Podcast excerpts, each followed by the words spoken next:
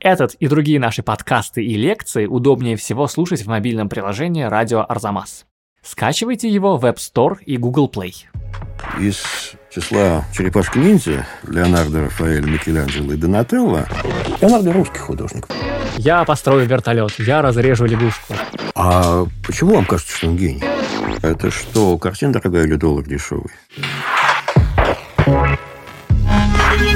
Здравствуйте! Вы слушаете второй выпуск подкаста «Зачем я это увидел?». Это новый подкаст об искусстве и о лучших выставках в России и в мире, который Арзамас делает совместно с Unicredit банком и MasterCard. Меня зовут Кирилл Головастиков, я редактор сайта Арзамас, и в этом подкасте я беседую с профессором Европейского университета в Санкт-Петербурге и замдиректора Пушкинского музея по научной работе Ильей Доронченковым. Здравствуйте!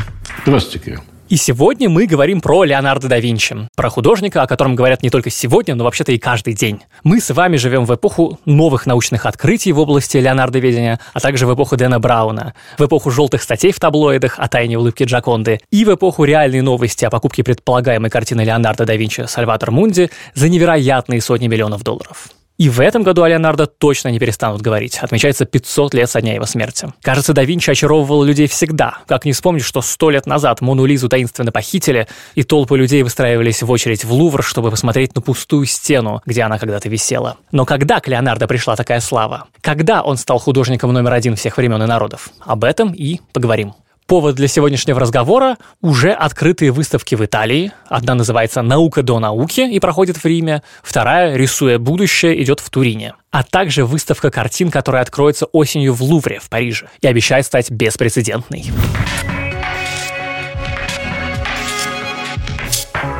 2019 год, официально или неофициально, это год Леонардо да Винчи. 2 мая 500 лет со дня смерти.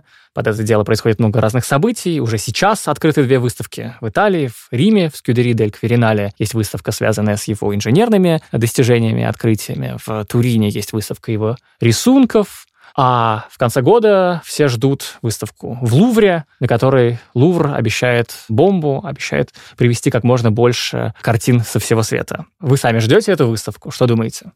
Ну, каждая выставка Леонардо – это событие, тем более такая, которая притязает на полноту художника, в случае с которым достижение полноты принципиально невозможно. По целому ряду причин. Наверное, жду. И я жду не только этой выставки как события в искусствоведческом мире, но мне еще, честно говоря, будет любопытно посмотреть на паломничество по направлению Москва и Петербург, Париж, подобное тому, что было в этом году, в минувшем году на выставку в Брейгеле в Вену. Сохранится ли этот эффект и не придется ли нанимать чартерные самолеты для перевозки русских поклонников Леонардо. Ну вот это интересно, потому что когда русские ехали на Брейгеля, было очень четкое ощущение. Это мы едем на Брейгеля. Брейгель наш национальный русский художник, хоть и не русский вообще. Про Леонардо другое ощущение, что Леонардо — это просто художник номер один во всем мире. Леонардо — синоним слова «художник», синоним слова «гений». Ну, с Брейгелем вы правильно говорите, что у нас есть какое-то ощущение права на этого художника, причем странным образом это ощущение сохранили, сохранило ваше поколение, например. Да? Вот я-то помню, что Брейгель в конце 70-х, 80-е годы был действительно таким среди интеллигенции культовым художником. Угу. Отчасти, наверное, из-за Тарковского, угу отчасти из новеллы Матвеевой, написавшей длинный стих про него в «Новом мире», отчасти из фильма Аллова и Наумова «Легенда о Тиле», который просто, ну, так вот, паразитировал на образах Брейгеля. Брейгель, в общем, создавал такую брутальную картину народа, был художником в меру загадочным, что наше сознание раздразненная мастером и Маргаритой, очень хорошо питала. Но, вы знаете, Леонардо ведь тоже русский художник, потому что начнем с того, что один из главных романов из жизни Леонардо задолго до довольно скучного кода да Винчи. Это наш роман, который был переведен на многие языки. Это роман Мережковского. И он как раз повлиял на, на мифологизацию Леонардо достаточно сильной степени. То есть, подозреваю, что поколение, ну, условно, ваших родителей или старших братьев, оно помнит замечательный итальянский сериал про Леонардо да Винчи, который на фоне довольно скудного советского телевидения производил тоже очень яркое впечатление. У нас есть свое Леонардо-видение, это работы Зубова, например, которые признаны международным научным сообществом, это книга Баткина. В общем, Леонардо русский художник, поэтому я полагаю, что вот когда откроются двери Лувра, ну, то народная тропа из Москвы и Петербурга туда точно не зарастет. Я видел живьем в музеях кое-какие картины Леонардо, у меня нет сомнений в том, что он гений. Но я не понимаю, как так вышло, что он стал главным художником за всю историю искусства. Как и когда произошло, что слово Леонардо стало синонимом слова «гений». А почему вам кажется, что он гений? Попытайтесь мне описать. Вы же подошли к этой картине, зная заранее, что это Леонардо, правда? Таких вот встреч с произведениями Леонардо, про которых вы не знали, кто их написал, наверное, не было. Я хорошо помню, лет, наверное, 10 назад, когда я не так интересовался искусством, как сейчас, я был в Польше, я заезжал в Краков, и зная, что в местном музее хранится дама с горностаем, мы туда пошли под закрытие. Я прям помню свое ощущение того, как я вошел в зал, где Леонардо. Понятно, что Краковский музей — это не Лувр, и там довольно бедненько, но даже не считая того, что на фоне всего остального там висит вот этот какой-то светящийся шедевр, даже если бы там все остальное было невероятное, я чувствую, что я испытал бы, ну, какое-то благоговение. Это было немножко как икона, но только на иконе горностай. От нее свет исходил. Она действительно исходит. Она, конечно, действительно производит потрясающее впечатление, эффекты присутствия и выхода за пределы полотна. Ну, Леонардо, конечно, гений. Этим словом мы очень легко отделываемся, да, ставим такой знак качества, 6 по пятибалльной шкале, и, сказав это слово, ты, в принципе, освобождаешь себя от обязательства объяснять, что это такое. Да. Но в случае с Леонардо нужно, конечно, на мой взгляд, расслаивать. Художник, которому мы приписываем сейчас целый ряд произведений, очень ограниченное число живописных работ. Если посмотреть в английскую Википедию, а почему бы и нет, надо же с чего-то начинать, то она говорит о 24 сохранившихся больших работ Леонардо, которые не являются рукописями и рисунками в рукописях. 24 – это уже довольно мало, даже у Вермеера больше. Что говорить о Рафаэле, у которого работ около сотни только сохранившихся. А ведь Рафаэль умер не стариком, как Леонардо, а совсем молодым человеком. Однако даже и эти 24 не все имеют одинаковый статус. Та же Вики выделяет статус Universally Accepted, то есть те работы, в авторстве которых в Леонардо не сомневается ни один исследователь. Их всего 9. Среди них, например, Мона Лиза и Тайная вечеря. Остальные 15 относятся к числу консенсусных, то есть тех, которые признаются большинством исследователей, но не доказаны так же точно, как доказана, например, теорема Пифагора. А среди этих 15 такие известные работы, как «Дама с горностаем» или «Портрет Джиневры де Бенчи» или даже наши родные «Мадонна Лита» или «Мадонна Бенуа» из Эрмитажа. Даже если вы не узнаете эти картины по названиям, то погуглите их, и вы сразу же их узнаете. Это ключевые образы европейской культуры, с которыми мы живем как с родными всю жизнь. И есть еще с полутора десятка работ, которые являются спорными Леонардо, которые притязают на этот статус, но далеко не так успешно. А среди них, например, такие известные, как «Портрет старика», который часто называют автопортретом Леонардо, или «Ла Белла Принчипесса», она же «Портрет юной принцессы», о которой много писали в последние десятилетия. Я думаю, что по оптимистичным подсчетам 20-25 работ могут быть признаны произведениями кисти самого мастера немеренное количество рисунков, рукописей. Может быть, некоторое количество скульптуры, например, статуэтка всадника из Будапешта. Наследие колоссально, но оно очень диспропорционально, что выделяет Леонардо из всех его современников. Диспропорционально по качеству или по количеству? Нет, по количеству. Угу. По, нет, скажем так, по тому, что до нас дошло. У художника такого калибра должен был бы быть огромный живописный эр, огромное живописное наследие. Уже Вазари, который Леонардо не встречал, сетует, что Леонардо часто начинал картины и бросал. Джорджо Вазари, итальянский художник и архитектор XVI века, прославился не столько своими работами, сколько книгой жизнеописания наиболее знаменитых живописцев, воятелей и зодчих, которую часто называют первым в истории значимым трудом по искусствоведению. В книге рассказаны биографии почти двух сотен итальянских художников, в том числе Джотто, Боттичелли, Тициано, Беллини, Джорджоне и, конечно, Леонардо. С Леонардо Вазари знаком не был и писал по рассказам и слухам, но именно он заложил черты современного восприятия художника – сверхъестественного гения, благородного человека, ученого, всезнайки и многостаночника, а также человека увлекавшегося и потому оставившего много незавершенных работ и невоплощенных замыслов. Ну, собственно говоря, мы знаем некоторые такие вещи. Они с современной точки зрения ничуть не хуже, чем законченные, иногда даже лучше. Ну, вот «Поклонение волхвов» из Уфиц, который он писал для одного монастыря. И вот тогда уже начинается этот эффект загадочного гения. Потому что Леонардо улетучивается из истории итальянского искусства, физически улетучивается, он уезжает во Францию, увозит туда определенную часть своих работ, в том числе и Джаконду, умирает там и пропадает с радаров. Стоп! Давайте-ка выясним, что же мы знаем о биографии Леонардо, прежде чем он улетучится из истории. Леонардо родился в 1452 году в городке Винчи, что под Флоренцией. Ребенка вскоре забрали у матери крестьянки, а его отец, нотариус Пьеро да Винчи, скоро женился на другой. Благодаря статусу незаконно рожденного, Леонардо имел право не продолжать занятия отца и мог стать художником. В 14 лет он поступил учеником в студию художника Андрея Дель Вероккио во Флоренции. На картине Вероккио «Крещение Христа» очень легко найти ангела, которого написал Леонардо. Он заметно превосходит по качеству свое окружение. В 24 года Леонардо был привлечен к суду по обвинению в садомии, но был оправдан. 30-летний Леонардо отправляется в Милан делать гигантскую конную статую для герцога Сфорца. Он будет возиться с проектом 10 лет и сделает только глиняную версию, которая до нас не дошла. Все время в Милане он будет пытаться зарекомендовать себя как инженер, оружейник, ювелир, а не только как художник, но, кажется, с переменным успехом. Все это время он занимается наукой, создает чертеж летательной машины, изучает анатомию и рисует витрувианского человека, которого считают символом идеальных пропорций, изучает свет и гидродинамику. В начале 16 века он курсирует между Флоренцией, Миланом и даже Ватиканом, пока в конце концов в 1516 году не покидает Италию навсегда. По приглашению французского короля он переезжает в замок на Луаре, получает пенсию, но спустя три года умирает, оставив после себя наследство, небольшое количество работ и большую загадку. Что остается от Леонардо? Остается, ну, выражаясь грубо, охвостья.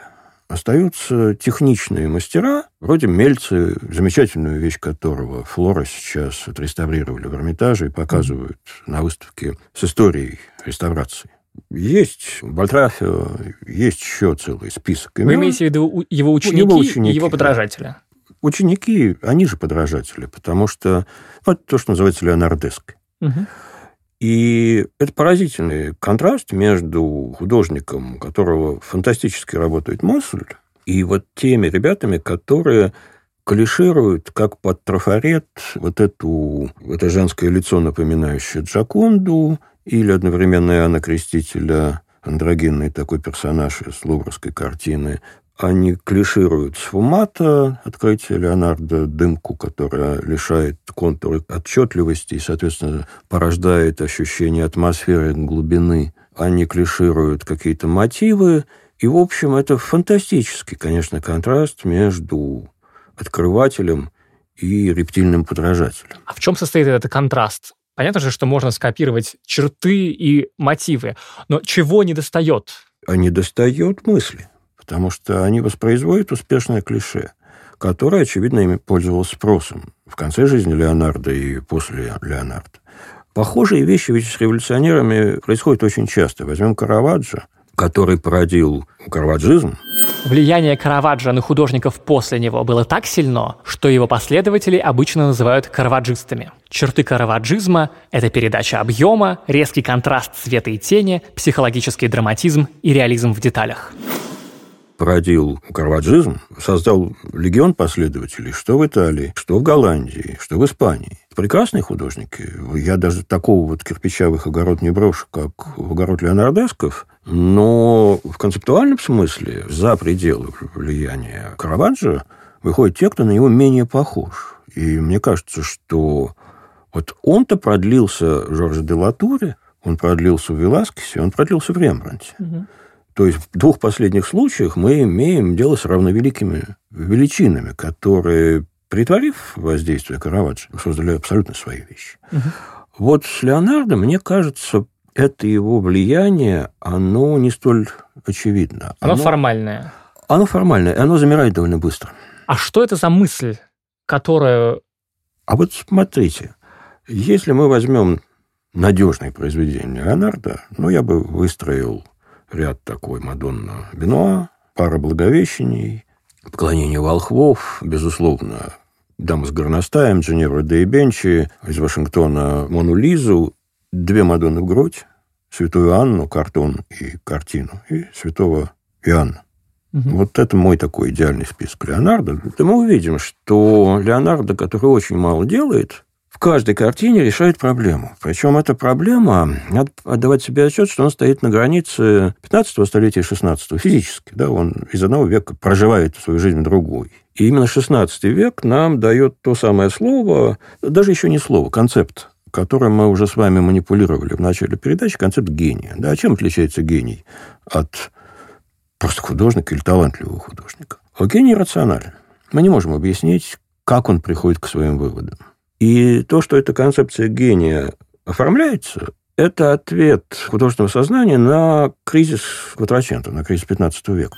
Кватроченто по-итальянски значит 1400. Так искусствоведы называют искусство Италии 15 века. Искусство 14 века называют Триченто и так далее. Кватроченто – это живопись Пьера делла Франческо, Фра Анжелика, Боттичелли, Беллини и так далее. Леонардо работал на стыке Кватроченто и Чинквеченто. Например, «Тайную вечерю» он написал в конце 15 века, а «Мону Лизу» в начале 16 -го. Художники 15 века – это художники-ремесленники и техники. Не в обиду им будет сказано. Да? Угу. Они решают конкретные художнические проблемы. Вот Андре Дель Кастанье, он совершенно сам не свой от анатомии. А Паоло Учелло от перспективы. Это проблемы, в общем, не мировоззренческие. Угу. Это проблемы визуализации, это проблемы мастерской. И одновременно в эту эпоху существуют теоретики. Не практика, а именно теоретики, такие как Джан Батиста Альберти, который, собственно, и создает теорию современной живописи, теорию живописи нового времени. И вот в Леонардо эти все различные типы художников и теоретиков, они сливаются, он становится и тем, и другим. И они сливаются, и их невозможно разлепить на составляющие. Их невозможно разлепить на составляющие, но если мы вернемся к картинам, вот когда вы окажетесь в Лувре снова, угу. выстроите ряд портретов и выстроите ряд композиций. Вы увидите, что Допустим, портрет Дженевры де Бенчи, который, мы знаем, не полностью, руки не сохранились, это почти фронтальное изображение с легким трехчетвертным разворотом. А до этого доминирующий портрет – это портрет профильный. Угу. Потом постепенно, в середине квадрачента, люди начинают разворачиваться в три четверти, смотреть на тебя и так далее.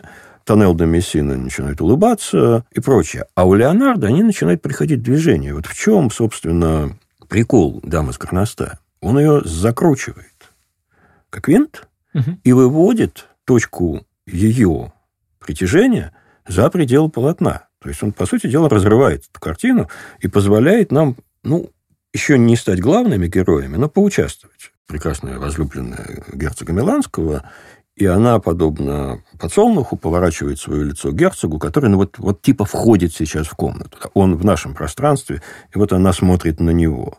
Ну, и туда же одновременно смотрит этот горностай.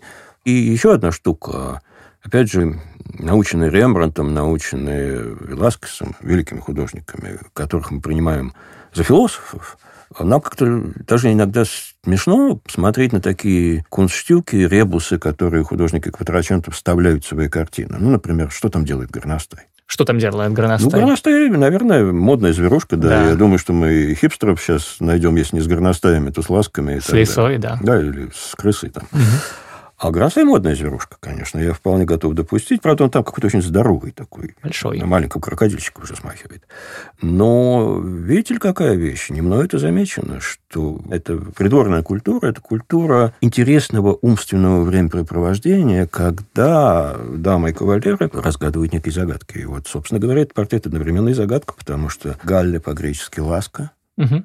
родственник горностая, а фамилия этой дамы Галерани. А кроме того, горностай – это символ чистоты, согласно, по-моему, физиологу. И у Леонардо есть рисунок, иллюстрирующий эту притчу. Горностай скорее погибнет, чем даст замораться в свою белую mm. шкурку. Вот. И есть даже идея, что улыбка Джаконды, она, собственно, не мистическая и загадочная улыбка, а это... У нее нет шансов не улыбаться, поскольку фамилия у мужа Джокондо. Угу. Ну, а мы же знаем, как по-английски шутка? Joke. Joke. Ну, это декорийная вещь. И, и так далее. Вот вы говорите о гении как о художнике, но с загадкой. И это, мне кажется, очень созвучно нашим сейчас представлением о гении, да, когда невозможно просто наслаждаться Моной Лизой. У нее должна быть загадка. Вот есть код да Винчи, да, угу. и все популярные видео на YouTube называются «10 загадок Леонардо да Винчи, которых вы раньше не знали», да. Просто искусство, которое представляет само себя без э, масонского заговора, без тайны, без зашифрованного послания, оно имеет шанс на существование, но оно не имеет шанса на то, чтобы быть суперзвездой. Ну, видите, загадки, о которых я только что говорил, они простые. Угу. Это загадки на одну трубку. Определенной, на одну трубку это загадки определенной культуры. Ну, как сейчас, что, где, когда, там своя игра и да. так далее. Вот эти вот штучки практиковались при ренессансных дворах, очень высоко ценились. Мы же говорим о другой загадке, да, загадке творческой. Угу. Вот вернемся к, этой, к тому, что я назвал проблемами Леонардо. Это же не философская проблема. Это проблема художника. Вот как создать портрет, который передаст эмоциональное состояние модели. Портрет Квадраченто достаточно эмоционально стерильный.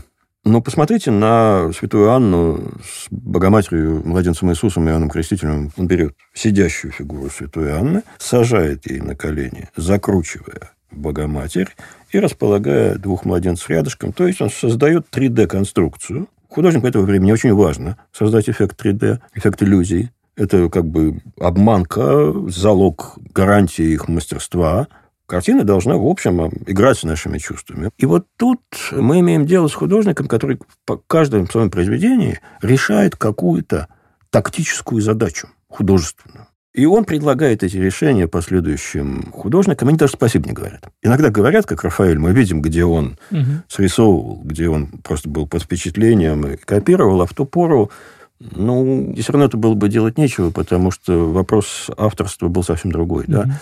И это касается аутентичности. Было разделение на инвенцию, изобретение, на исполнение. Инвентором вполне мог быть маэстро, да, исполнять могла мастерская. Угу. И, в общем, это не считалось. Конечно, в договоре можно было написать, я хочу, чтобы моя картина была исполнена там мастером вот на 100%. Это будет очень дорого. А я хочу, чтобы в моей картине главные фигуры были исполнены мастером, а студия уже пусть делает все остальное. Но если мы посмотрим на то, что осталось от Леонардо, мы увидим, что в большинстве работ он такие сложные визуальные конструкции строит. А еще эти конструкции бывают парадоксально интересны, потому что вот в «Тайной вечере» Леонардо создает одновременно два события. Это очень хорошо показал американский критик и искусствовед Лео Стайнберг, который посвятил целую книгу анализу «Тайной вечери». Мы же воспринимаем эту вещь как иллюстрацию к словам Спасителя «Один из вас предаст меня».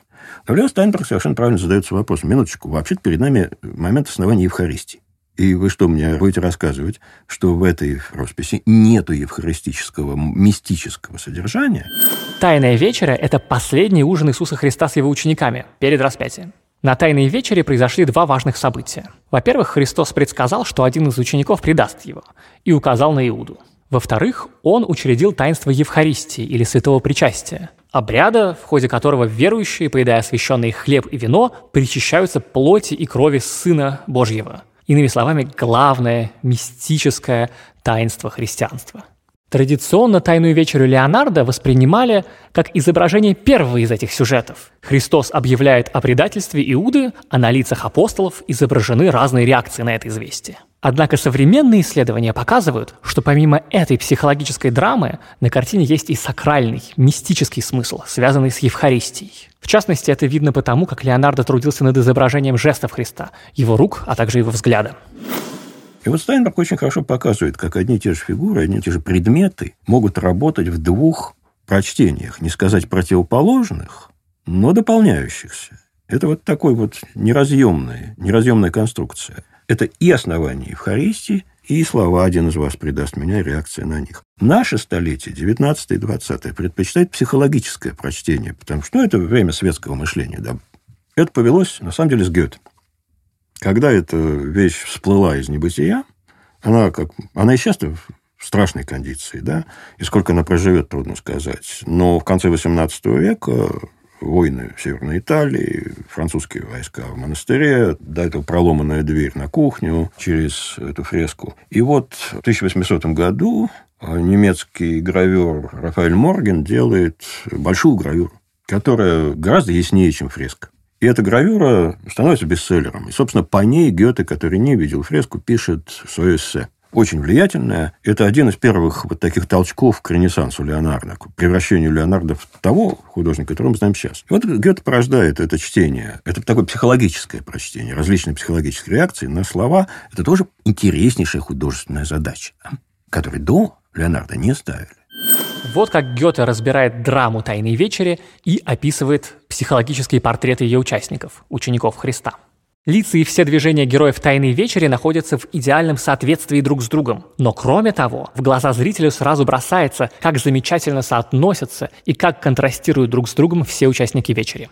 Иуда в испуге поднимает голову и сжимает кошель. Левой рукой он невольно делает судорожное движение, словно говоря, что это означает, что с нами будет. Петр вспылил и требует от Иоанна, чтобы любимый ученик спросил учителя, кто предатель. Апостол Иаков в страхе откидывается назад, простирает вперед руки и, склонив голову, не спускает глаз с одной точки, как человек, который, услыхав чудовищную весть, уже видит ее воочию. Филипп встает и, склонившись к учителю, прижимает руку к груди, отчетливо говоря «Господи, не я! Ты же это знаешь! Ты знаешь, сколь чисто мое сердце, не я, Господи!» Фаддей выказывает сильнейшее удивление, сомнение и подозрение. Левую свою руку он опускает на стол, а правую поднимает, словно готовясь ударить тыльной ее стороной по левой ладони. Такое движение мы замечаем только у людей бесхитростных, когда застигнутые врасплох, они пытаются сказать «Разве я не говорил этого? Разве не подозревал всегда?» Получается, что Гёте и вот эта гравюра, которую видел Гёте, это какая-то еще одна ступень в создании репутации Леонардо как гения и художника. Очень большая и важная. Вот смотрите, из числа черепашек-ниндзя Леонардо, Рафаэль, Микеланджело и Донателло, Донателло прекрасный скульптор. Как скульптор гениальный, но никогда не превращавшийся в фигуру культуры. А Рафаэль и Микеланджело – да. Но наше соотношение в колокольне 21 века, если мы начнем эти фигурки расставлять на пьедестале почета, то Леонардо будет стоять на самом верхнем месте, вторым, наверное, будет Микеланджело, а третьим Рафаэль. Если мы возьмем XVI век, Все наоборот. то первым будет Микеланджело. М. Именно в его биографии впервые к живому художнику прилагается понятие божественный, божественный Микеланджело. Барокко в очень большой степени, манеризм и барокко порождение визуального мышления Микеланджело. С начала XVII века Микеланджело начинает постепенно погружаться вниз. Он слишком динамичный, он слишком проблемный, он слишком энергичный, он э, оставляет конфликты, визуальные пластические конфликты, часто неразрешенными и подвешенными. Это в отзывах критиков все видно, в э, людях, которые писали? Или в люди- литературе и во внутреннем гамбургском счете мастерских. Мгм. 17 век выдвигает вместе с академизмом на первое место Рафаэля. Собственно говоря, Рафаэль всегда был культовой фигурой при жизни, и в 16 столетии. Но в 17 веке Микеланджело как бы начинает проседать, а Леонардо почти не существует. В 17 веке друг Пуссена, Шантело, по-моему, начинает издавать труды Леонардо о живописи. Ну, собственно, это незаконченный трактат, это сочетание фрагментов по-французски в Париже. И там впервые, кстати, появляется репродукция Моны Лизы, совершенно себя не похожа. То есть Леонардо возвращается как теоретик. Но как активно действующий художник, до этого еще актуальный художник, я бы сказал так, до этого еще столетия полтора. Мгм. А вот в XVIII веке, если мы поглядим на автопортрет Джошуа Рейнольдса, главы Английской Королевской Академии, то рядом с ним стоит бюст Микеланджело. Ну, что скажем, ну, Микеланджело, ну, классик, да, вот опора на классику, наше все. Но когда Рейнольдс пишет этот фотопортрет, включение туда бюста Микеланджело, а не Рафаэля, это вообще-то авангардный жест. Потому Мгм. что, опять же, для эпохи классицизма Микеланджело это слишком круто. Мгм. Это опасно, да. И авангардисты конца XVIII века, они все помешаны на Микеланджело. А вот около 1800 года у нас идет возвратный культ Рафаэля, романтический, и формируется культ Леонардо постепенно. И я думаю, что в этом культе сыграл несколько актуальных идейных комплексов XIX века.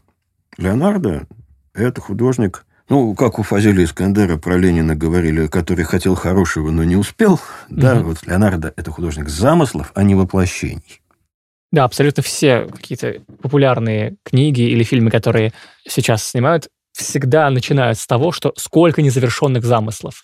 И это картина либо гения, который был порывистый, бросал все, либо картина, наоборот, современного прокрастинатора, который близок к нам, который не может ничего доделать, либо картина перфекциониста. В общем, это очень современные трактовки у С всего точки этого. зрения ремесленной культуры, это портрет лузера, Мгм.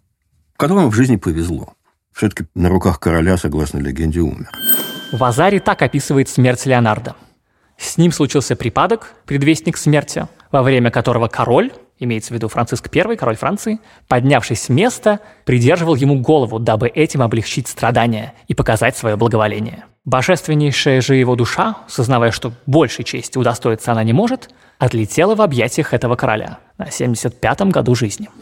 Я, конечно, утрирую, но, в принципе, да, это поведение не сильно профессиональное. А с точки зрения романтизма начала XIX века, это как раз и есть идеальный художник. Потому что романтики, наконец-то, говорят, что замысел, концепт, гораздо важнее и полнее осуществления, потому что у замысла масса возможностей и масса путей реализации, а физическое его воплощение дает тебе лишь один вариант. То есть потенция выше, чем реализация. А Леонардо нам ровно эту ситуацию и дает. Добавьте к этому, как бы сказать, такое ну, тайну, которая его окружает. Мы очень мало о нем знаем. Угу. По сравнению с другими художниками. Ну, какие-то такие метания по Европе. Многостаночность. Многостаночность, которая, в общем, свойственна человеку Квадраченто, да, mm-hmm. свойственна. Профессионализация художника – это дело 16 века. А до этого они берутся за все, что, что там не заказывают. От ювелирки до алтарей и росписей.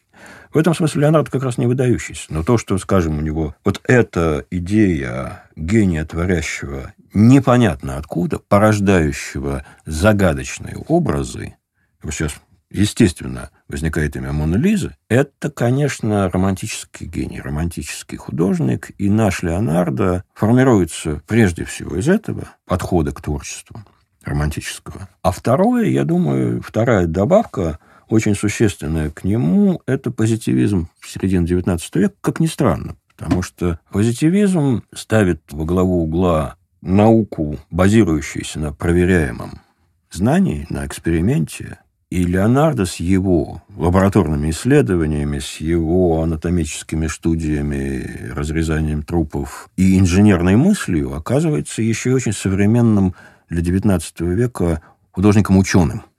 И вот тут мы получаем, наконец, две половинки того образа, с которым мы имеем дело сейчас. Это интересная интерпретация, потому что, с одной стороны, это художник большого концепта, то есть чего-то, что присутствует где-то в другой реальности. В и он никак не может его догнать, Не да? может никак его догнать, да. А с другой стороны, художник-практик. Я построю вертолет, я разрежу лягушку, я там буду ставить опыты, да. То есть это действительно идеи позитивистской науки, которые пришли к нам ну, в 19 веке, да. То есть, получается, Леонардо создан, как и все в нашей современной реальности, Леонардо создан романтиками. Плюс позитивистами. Вот мы пришли к э, совокупными усилиями к тому, что я и хотел сказать. Да? Угу. Мы имеем дело с конструктом нашей культуры. Леонардо да Винчи, каким мы его увидим в Лувре, как мы его увидим, повторяю, не как его покажут кураторы выставки, которые лучше нас знают все про Леонардо. А вот какими глазами мы на него будем смотреть, это программируется нашим культурным наследием. Но другое дело, что удивительным образом он совпал со всеми требованиями, которые мы сейчас предъявляем вот к этой вот фигуре. Поэтому-то он и есть художник номер один для нашего столетия, а не Рафаэль или даже Микеланджело. Внимание, Микеланджело возникает в кризисной эпохе, ну, например, вокруг Первой мировой войны, на фоне изучения барокко и переживания катастрофичности существования. Воскреснет ли Рафаэль, я, честно говоря, не знаю. Угу. Очень может быть, что да, но не до такой степени, как когда Федор Михайлович Достоевский простаивал перед Сикстинской Мадонной и помирал под ней у себя на диване. Репродукция висит. Вот, а Леонардо пока, я думаю, номер один. И это как с Третьим Римом, до четвертому не бывать. Я подозреваю, что процесс извлечения из искусства прошлого художников и воздвижение их на трон, он вроде, на мой взгляд, прекратился. Он заканчивается, потому что в нашей культуре что-то заканчивается, мы начинаем другое искать? Похоже, что да. Похоже, что да. Хорошо, если процесс извлечения гениев из числа классиков, из числа тех, кто жил 500 лет назад, заканчивается, то, может быть, кто-то из недавнего прошлого или современности способен занять нишу главного художника в мире? Ну, давайте поищем. Энди Уорхол. Пикассо. Дали.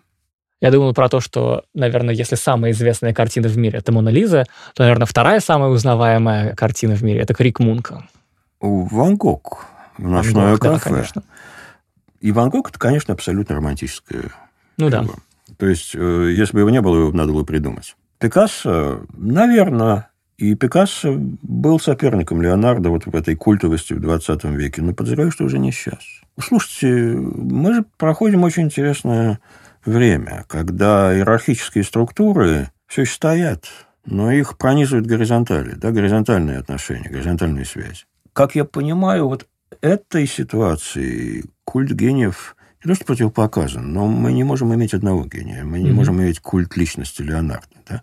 У нас будет рядом стоять Караваджо, который гораздо более современный, чем Леонардо, Конечно. и тоже уже абсолютно такой попсовый чтобы увидеть Караваджо заново, нужно совершать над собой усилия. Ну и так далее, да. То есть список, это уже будет не перестал почета, а шорт-лист.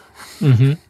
Вот совсем недавно картину, приписывающуюся Леонардо, Сальватор Мунди купили за 450 миллионов долларов. Это, получается, такой рудимент предыдущей эпохи, это какой-то сигнал о закрытии этого культа гениев, о котором мы говорим? Хороший вопрос, Кирилл, потому что я, честно говоря, в таких случаях все время думаю, это что, картина дорогая или доллар дешевый? Я не эксперт по Леонардо, но поэтому то, что я скажу, это будет мое личное оценочное суждение. Я видел Сальватор Мунди в Лондоне еще до сенсационной продажи. И есть у меня ощущение, конечно, что это хорошо зареставрированный Леонардеск. Угу. И вот, в частности, почему. Это не стопроцентная гарантия, это логика. Я говорил о том, что в каждой хорошей, важной для себя картине, будь то «Мадонна в скалах», будь то «Святая Анна с Богоматерью», будь то «Иоанн Креститель», Леонардо решает достаточно сложную, но конкретную задачу репрезентации персонажа или группы персонажей. Мона Лиза – это не просто портрет улыбающейся женщины, это выстраивание человеческой фигуры в сложном противонаправленном движении и одновременно фигура, находящаяся в покое. А Сальватор Мунди просто как пять копеек. Понятно, что он иконографически воспроизводит восходящую к иконам иконографию Спаса, византийское влияние предшествовало Италии Ренессансу, но в нем отсутствует вот эта очень важная для Леонардо чисто техническая задачка – в этом отношении я, честно говоря, мой Леонардо спокойно существует без Сальватора Мунди. Угу. А уж сколько люди готовы платить за лейбл, боюсь, что это не последняя и не самая дорогая покупка. Илья Аскольдович, спасибо большое за разговор. Кирилл, спасибо вам. Встретимся на выставке. Надеюсь. Мы благодарим студию звукозаписи «Резонант Артс», расшифровщика Кирилла Гликмана, звукорежиссера Алексея Воробьева, музыканта Сергея Бурухина. Подкаст создан для держателей карт Unicredit банка World Elite MasterCard, а у Unicredit Bank генеральная лицензия номер один ЦБРФ. Полная информация о банке на сайте unicreditbank.ru 16+.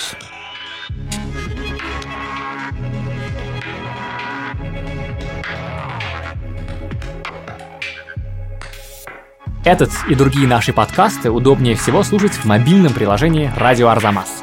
Установив его и оформив подписку, вы получите доступ ко всем подкастам, курсам и другим аудиоматериалам Арзамаса, в том числе тем, которых вы не найдете больше нигде. Скачивайте приложение «Радио Арзамас» в App Store и Google Play.